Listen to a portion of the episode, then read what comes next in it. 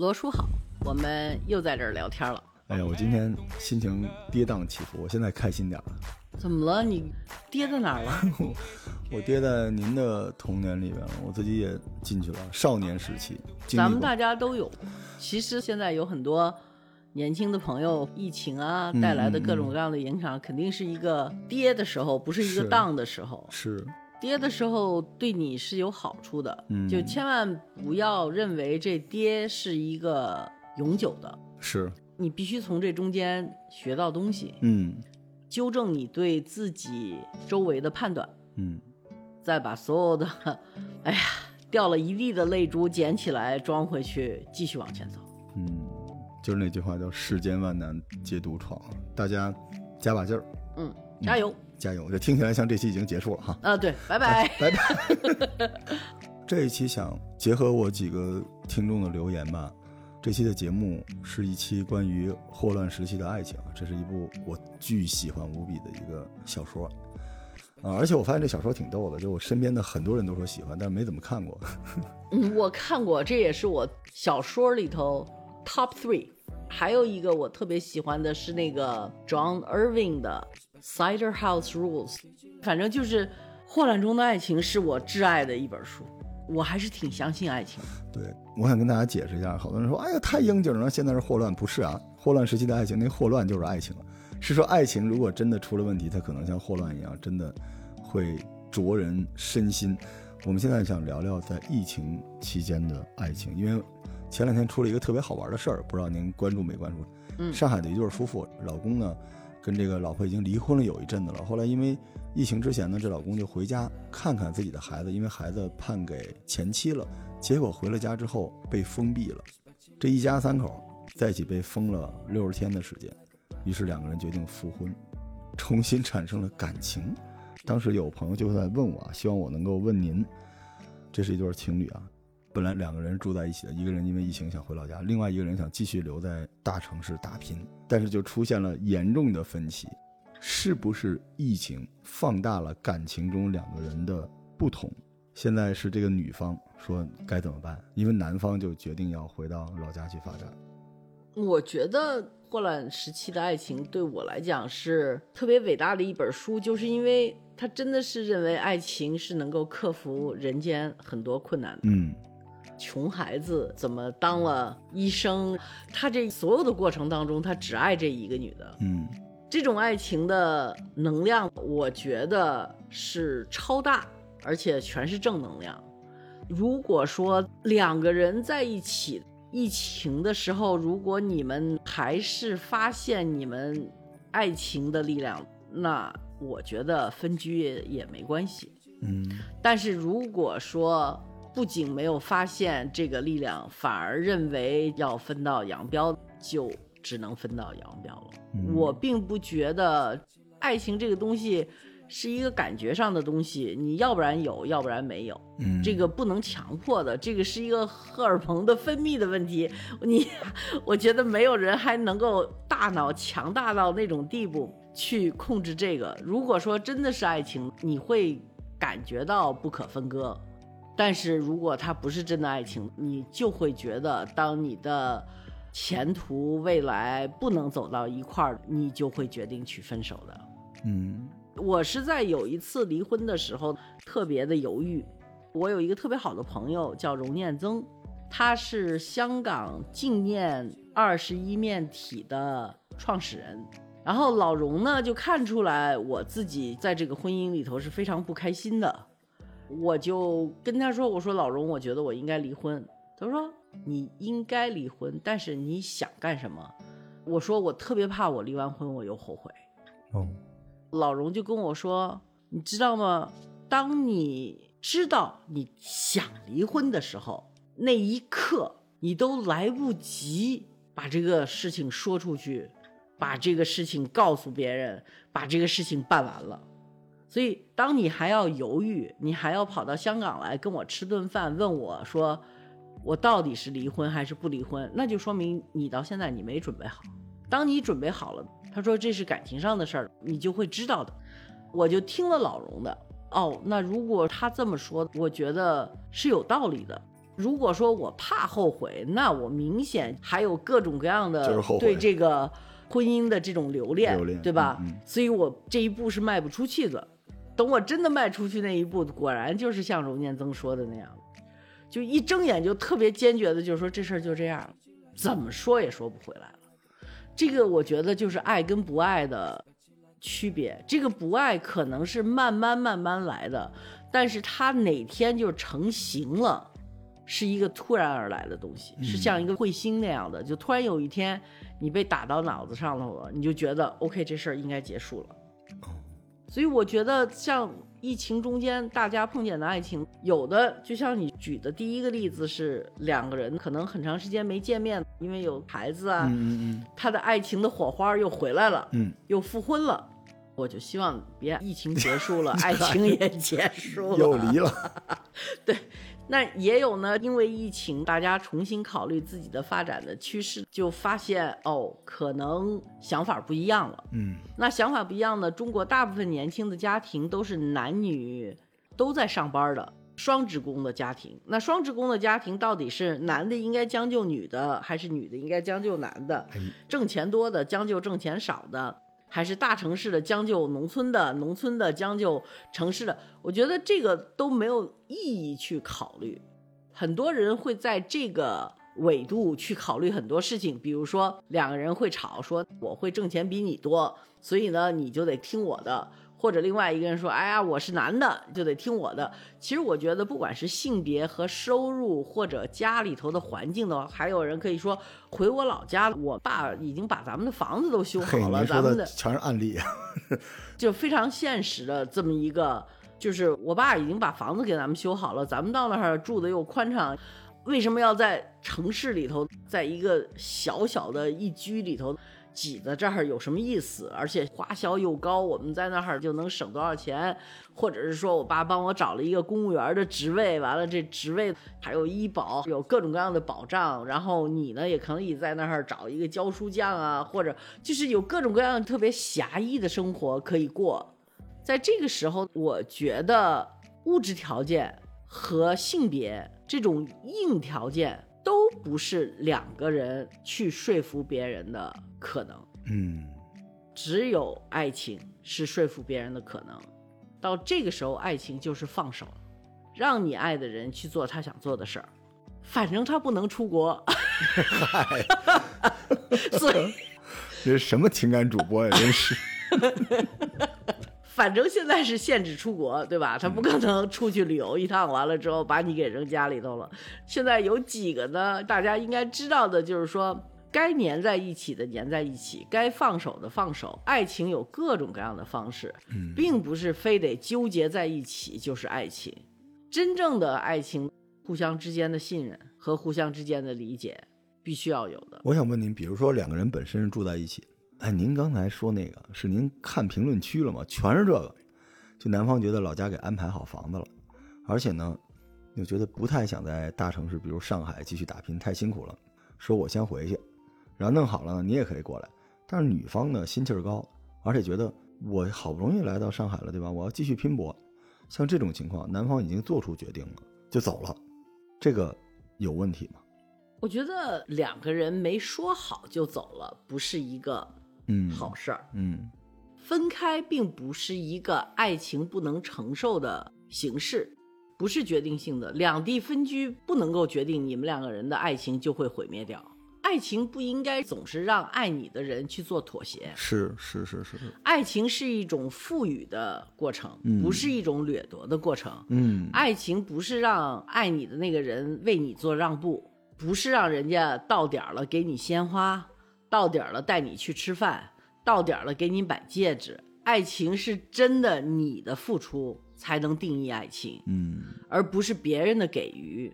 爱情是一个付出的动作，不是一个拿取的动作。如果说你不能够想到这个爱情里头你该付出什么，而并不是你该得到什么，那我觉得就很困难了。付出本身是需要享受的，对吧？在爱情的过程中，在爱情的过程中，你的付出会让你嗨的。当你真正爱上一个人的时候，这是有科学证明的哈。哦，就是当你不高兴的时候，你去做点锻炼，嗯，你的内啡多肽、呃多巴胺，多巴胺呐、你的什么就会分泌哈。就是在你谈恋爱的时候，你的多巴胺是分泌的一塌糊涂的，你的那种高潮，就是爱情爱的要死要活的那种感觉会下来的。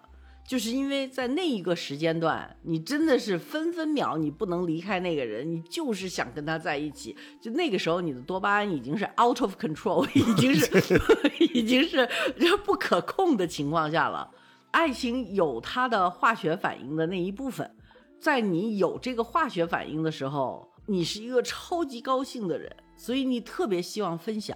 嗯你特别希望把你的兴奋、把你的开心的事情、把你所有的物质的东西全分享给别人，因为你是一个开心的人，你一点不吝啬。有很多人认为那是谈恋爱，但是婚姻是一个 deal，是一个贸易，嗯是一个是一个买卖。我特别不喜欢道德评论别人的想法。嗯，你如果觉得婚姻是一个买卖，你就如果这钱不合适了，那您就走 呗，那就别做了呗。这个很简单，你这毁约呗。但是我觉得真正的爱情是能够承负两地分居的。你不要说现在的两地分居了，你知道，就是我妈妈他们那个时候在外交部的时候，很多派出国的官员是不许带配偶、不许带子女的。哦，是吗？我不知道现在的规定是什么哈，但是我只是知道当外交官那个时候真是很辛苦的一件事情。大使是可以带夫人的，因为总得有一个别的国家都是大使和夫人，除了大使以外，别人都不能带夫人或者带家眷出国的。我不知道这个是不是改革开放以后就改了。我那时候还不行呢，我那时候我说爸，你把我带日本去玩玩，不行，很麻烦。他是常住在那儿吗？对他有一段时间就一直在那儿，哦，依然不行。那就是我不知道现在是不是改了，但是很多家庭也就这么样的扛下来了呀。是哈，这可能是当时的人缺乏一个不扛下来的想象力哈，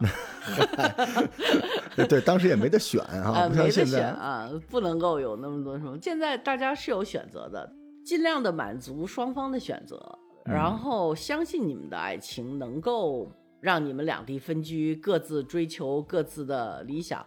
你想一想啊，你要在大城市里头有个媳妇儿在那儿，你什么时候想进城也有个家？媳妇儿什么时候想到乡下去过个年，过个什么端午节、长周末，也有个地方。这怎么听着跟牛郎织女似的？太惨了。哎呀，这牛郎织女，如果说只是一个小时的火车，有啥了不起的呀？你自己老公家跟一农家乐似的。现在 就是最好的，就是说限制出境，哎呀，所以你就不能够跑到什么特别远的地方去，嗯对对吧？弄得牛郎织女真的是不能见。你只要在国内的都还行，你就是飞到新疆去，不也就四五个钟头吗？对，而且疫情期间，就像您刚才说的似的，可能大家是 break 了一下，他可能去思考了，离开了原来的状态，但不一定是情变，他可能是觉得自己还有一些要完成的事情，而且疫情的时候大家都是有点焦虑嘛，所以事业方向反而会做出一些选择。我想没有疫情，可能大家天天还是住在一起蜗居着，是吧？混一混。但是经历了疫情，有些人会丧，但是还有相当一部分年轻人开始认真的考虑未来的一些事情，他可能就会有一些计划去执行哈。嗯，对啊，我觉得有些年轻人想回家是特别好的想法。嗯，作为一个长期住在农村的人来讲，我觉得回村儿是高级想法，嗯 特别赞成。其实中国的农村是百废待兴的一个地方，嗯因为在我们前几年就是城镇化特别厉害的时候，我真的是见过很多很多的老龄村。这些村庄虽然很漂亮，但是在那儿的老人真的生活的很很悲剧。没有生气。但是你知道，中国文化、中国社会、中国所有的这些根儿，全部都在农村，是因为我们是一个农业文明。是，当你把这个农业文明从根儿里拔起来的时候，是很惨的。我见过一个人特别逗，做的一件事情，我觉得挺伟大的。他觉得中国文化的根儿在中国的农村，而中国农村里头最重要的一个建筑是每个家族的祠堂。嗯所以呢，他就做了一个基金，在深圳专门到各个古村里头去修复哦，这个祠堂，太厉害了。嗯，特别棒。他就觉得你得有一个归宿的感觉，人当你没有归宿的感觉是很恐怖的。嗯，所以他就觉得中国人归宿的感觉就是在这个祠堂里头才有的，就是每年你要去给你的祖宗磕头，你要说你对得起他还是对不起他。他说这个必须是我们重新恢复的，嗯所以他就去修这些祠堂，当然也没人去磕头，但是我觉得这个举措还是挺伟大的。嗯某种程度上是一种信仰的替代品，家族的这种东西是可以传承一些东西的。话锋一转啊，咱们刚才也说了，就可以在爱情中享受给予，但是因为大疫情，大家都觉得欠收，就是人有没有一个合理的时间来看看自己的获得呢？因为我身边很多小孩谈恋爱的时候就抱怨说，你看我都做了这些，我平时也就没事儿了，但是大疫情呢，他居然不领情或者不为我做等等之类的，就是这个什么情况下你可以去要一个获得感呢？来见证你前面的给予是有效的，还是说根本不用考虑这个事情，只是单方面输出？当你不能够获得的时候，或者你觉得不获得是个事儿的时候，可能这事儿就出问题了。嗯反正我谈恋爱的时候，不是因为我得到什么，是因为我对这个恋爱的想法和别人的想法完全是两码事儿的时候，我就觉得这事儿有点无聊了，哦，就不是一路人。频率没在一块儿。对你比如说，我们家老公跟我吧，怎么走到一起的，就是 特别逗。我们两个人是因为我要修房子，因为他是个设计师，啊，这房子是他盖的呀。啊还好，也是他修的。那个时候我们两个人在一起，好像我们要一起出去吃饭。他说今天我没法出去吃饭，因为我今天没钱了。我说你怎么能没钱呢？你怎么能一点钱都没有呢？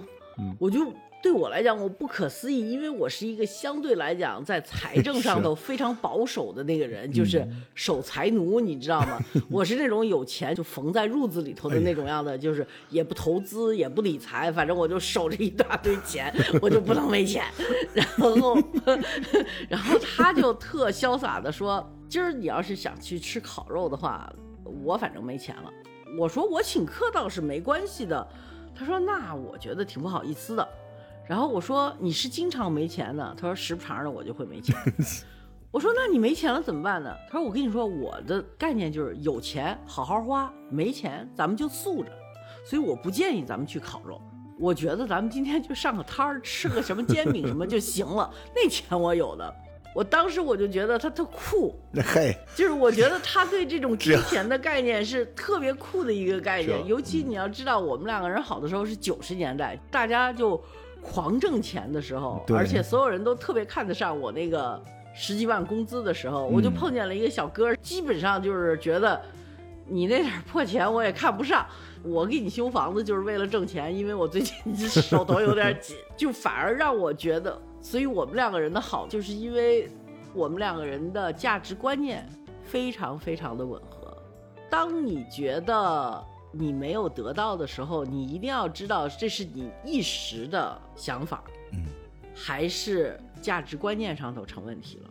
我们家老公是从来不给我过生日的，啊，也从来不过什么情人节的，基本上属于不买礼物的那种。嘿，唯一的一个礼物，情人节的礼物，还是一块大砖头。其实他是给他自个儿买的。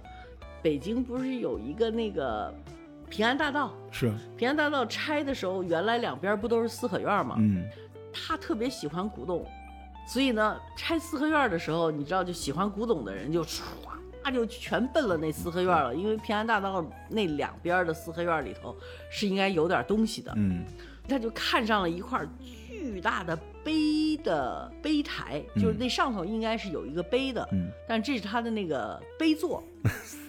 但是你知道那个是一个巨大的一块石头，碑座就超级大的一，差不多是一米乘一米五的那样子的一个碑座，你知道吗？雕的特漂亮。但是呢，是在一个破四合院里头，基本上四合院里头的居民呢，也就是把那个碑座当什么，在院子里头，就在那个水管子旁边儿这个大杯座呢，完全就是黑不秋肉的，脏水啊都倒着上头啊，什么人基本上就在那儿放东西用的。他是眼力劲儿特别好的一个人，所以他一眼就看上这个杯座，说这杯座太了。突然他就发现周围有好几个人，就是玩古董的人，也都看上了那个杯座了，但是没人知道怎么把它弄出去，因为太沉太大了。我记得我那天晚上应该跟他吃饭，他就给我打了个电话说。我给你搞礼物呢，所以咱们就先不吃饭了。我说，哎，行。我心想这得是什么礼物啊？然后我在这院子里头等他，到半夜十一点，来了两辆卡车。当时我心想，是给我买了一卡车的礼物吗？结果卡车上就卸下来一块巨大的石头。然后我跟他说，这就是我的礼物。他说，对，这就是你的情人节礼物。行，真棒。这块石头还在院子里头，我待会儿给你。我待会儿去看。他就把这块石头搁在那儿了，这就说：“我告诉你啊，我拿东西给它咬出来，肯定特漂亮。这个是他给我的上一次礼物。后来有一次我们去日本，突然间我想起来，我说你多少年没给我买东西了？我想要一串日本珍珠，你去给我买日本珍珠去吧。”他就很难为的看着我说：“什么样的珍珠啊？”我说：“你不知道珍珠是什么样？”他说：“我知道珍珠是什么样。”要不然你自己买了，我把钱给你行吗？我说这个买礼物这就不是这么一个 仪式。我说这么多年了，你也从来没什么，我今儿我就跟你较上真儿了。亏好那次我们一块儿出去的还有别的朋友，然后他就跟别的朋友说他今天有毛病，他非得让我给他买礼物，而且点着名儿的要日本珍珠。说你们谁陪我去买一趟去？我真的不知道该怎么样买到最后就买了一个珍珠项链回来了。我准备给我女儿，嘿，传家宝，传家宝。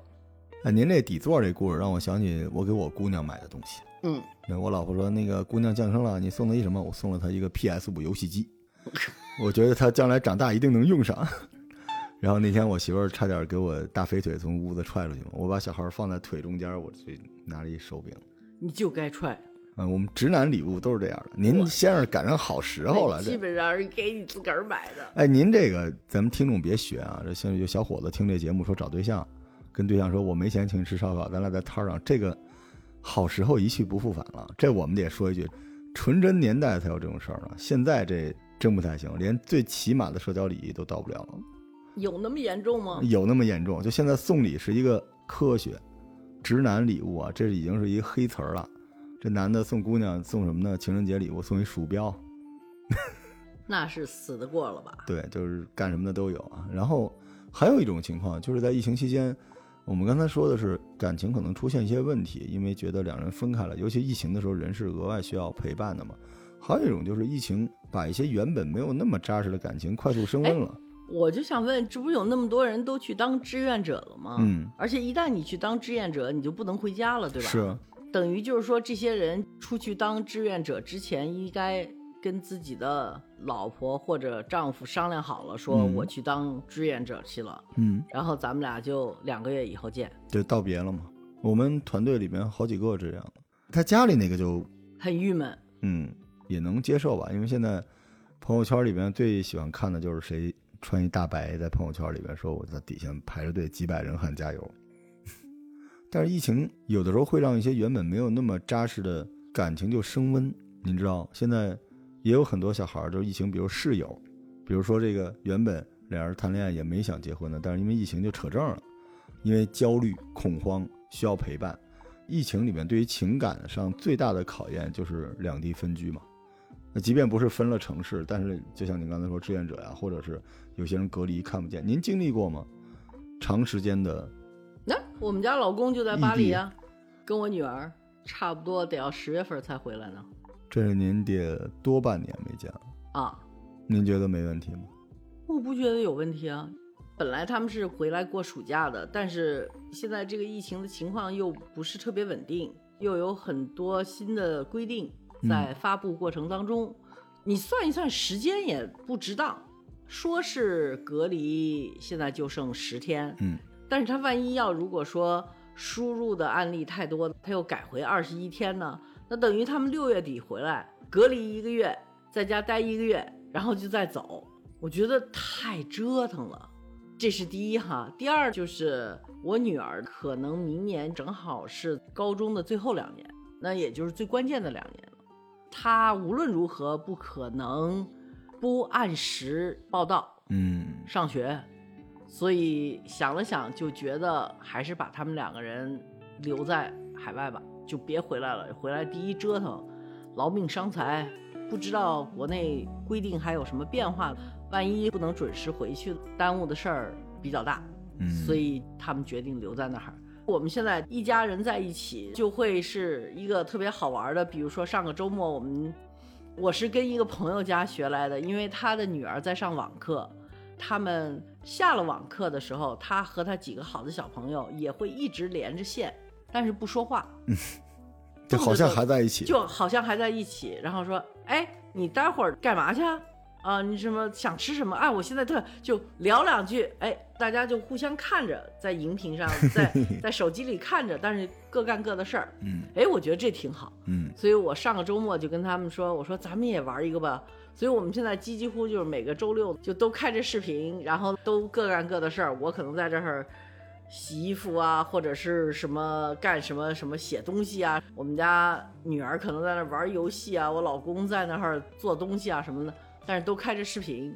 我们会集中的一下子聊一下他们暑假应该去什么地方。我女儿特别想去东欧，想去布达佩斯和那个布拉格。嗯两个城市，他们就想飞过去，我就在那儿说，我说一定要坐火车。我一看坐那个火车是有点太，好几天，哎呀，我一直觉得欧洲是应该一个可以坐火车的地方。他坐火车是得要那种漫游的感觉，就是说背个背包，像我当大学生似的，买一张 Euro Pass，就是买一个、嗯一个夏天的火车的卡，嗯在哪儿待了就上车，看一看下一站是哪儿，然后就去了。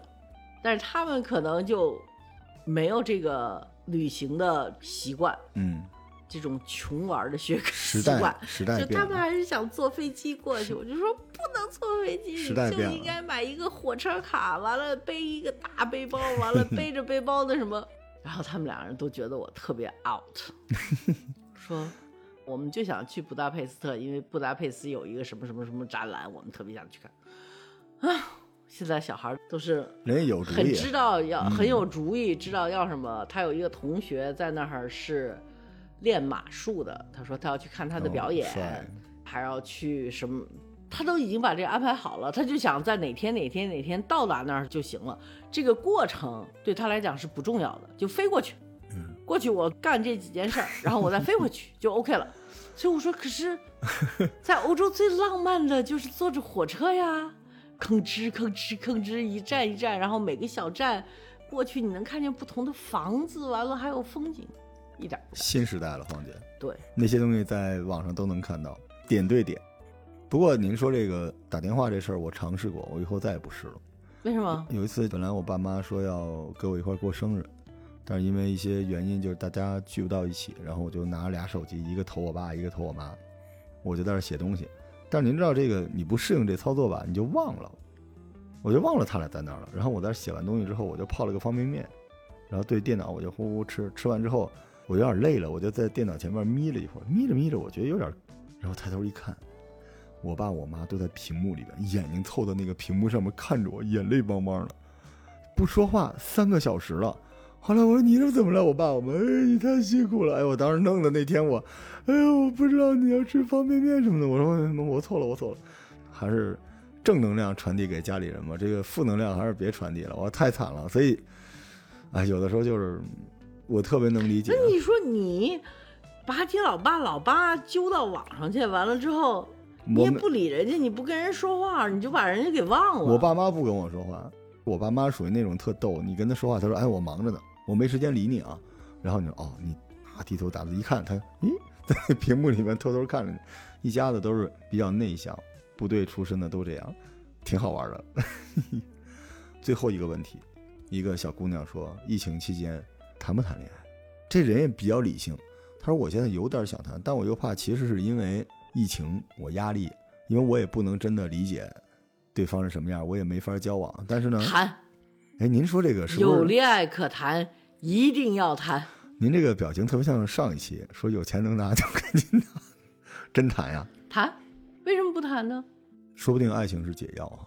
我觉得你一辈子最怕的是没有感觉，嗯，你必须要知道你在爱情或者是没有爱情或者失恋的时候，你的感觉是什么，你才知道你是谁。你要是一辈子只是怕被伤害，怕犯错误，那等你到了八十岁的时候，你就会发现你这辈子白活了。是哦。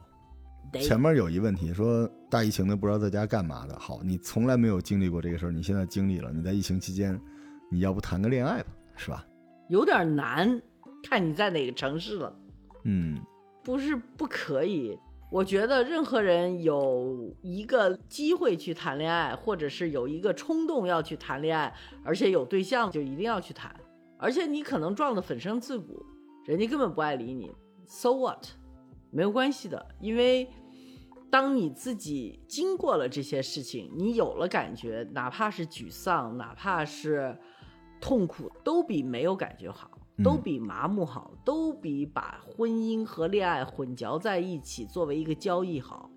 嗯，那行，我们收听这期节目的小伙伴可以放肆的谈恋爱了，因为疫情里的恋爱更带劲儿了。祝大家每天过得都有爱。好，我们下期再见。拜拜拜。